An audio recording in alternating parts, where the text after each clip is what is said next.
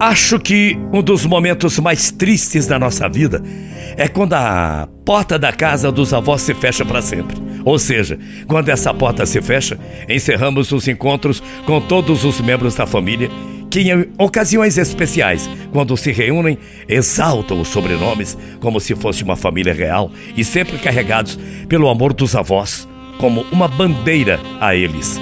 São culpados e cúmplices de tudo. Quando fechamos a casa dos avós, também terminamos as tardes felizes com tios, primos, netos, sobrinhos, pais, irmãos, até recém-casados que se apaixonam pelo ambiente que ali se respira. Não precisa nem sair de casa. Estar na casa dos avós é o que toda a família precisa para ser feliz. Reuniões de Natal, não nesse ano, né? Regadas com o cheiro, a tinta fresca que cada ano se chegam, pensamos: e se essa for a última vez, hein? É difícil aceitar que isso tenha um prazo, que um dia tudo ficará coberto de poeira e o riso será uma lembrança longínqua de tempos talvez melhores. O ano passa, enquanto você espera por momentos e sem perceber, Passamos de crianças abrindo presentes a sentarmos ao lado dos adultos na mesma mesa, brincando de almoço e do aperitivo para o jantar, porque o tempo da família não passa e o aperitivo é sagrado.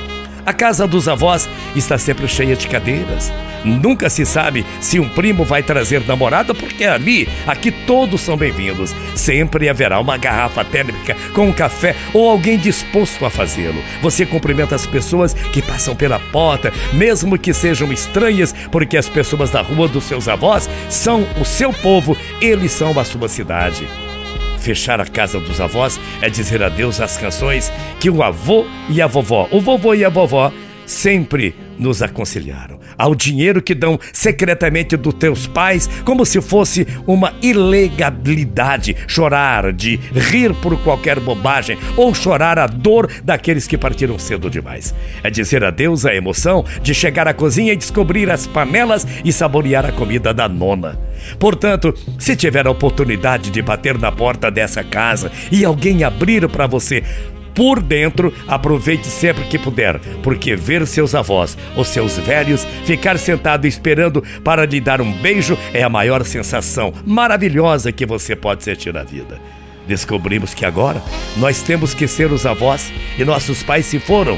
Nunca vamos perder a oportunidade de abrir as portas para nossos filhos e netos e celebrar com eles o dom da família, porque só na família é onde os filhos os filhos, os netos, os pais, enfim, muitas pessoas da família, é onde toda essa gente, todos eles encontrarão espaço oportuno para viver o mistério do amor por quem está mais próximo e por quem está ao seu redor. Aproveite e aproveite a casa dos avós, pois chegará um tempo em que, na solidão de duas paredes e recantos, se fechar os olhos e se concentrar, poderá ouvir talvez o eco de um sorriso ou de um grito preso no tempo. De resto, posso dizer que ao abri-los, a saudade vai pegar você e você vai se perguntar por que tudo foi tão rápido. E vai ser doloroso descobrir que ele não foi embora. Nós é que deixamos ir. Vovô, vovó, papai e mamãe. Beijo no coração de vocês. Bom dia. Olá, seja muito bem-vindo a este podcast. Esse podcast é uma linda mensagem.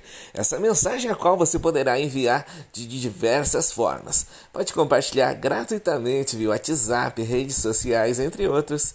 E ainda pode ser mais emocionante via telefone com reação gravada ou ainda via vídeo vídeo homenazap. É uma forma muito especial de homenagear aquela pessoa especial. Logo após o nosso patrocinador, ouça com carinho.